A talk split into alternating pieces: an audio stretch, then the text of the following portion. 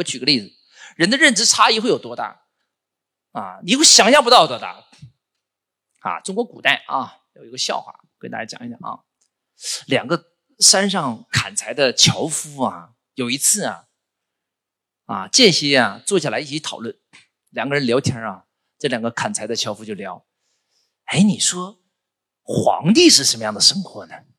啊，这两个就聊皇帝呀，应该住什么样的？他应该干什么事呢？哈，聊了一整天，他们得出一个共同的结论：皇帝呀，一定是拿金斧头砍柴的人。大家听了这个结论有什么问题吗？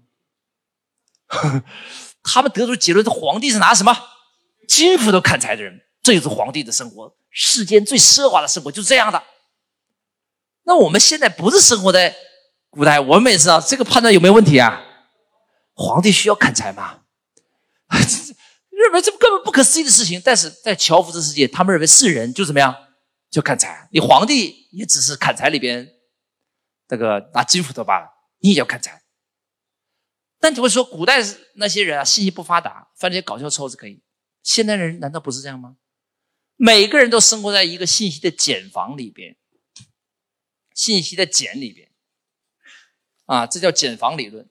就每个人都生活在自己的茧房里，他认为他的世界就是真正的世界，所以他从来很少会突破自己的信息的这个茧房。于是，在自己的世界里去联想别人是怎么做决策的，几乎每一个人都在一个信息茧房的世界里。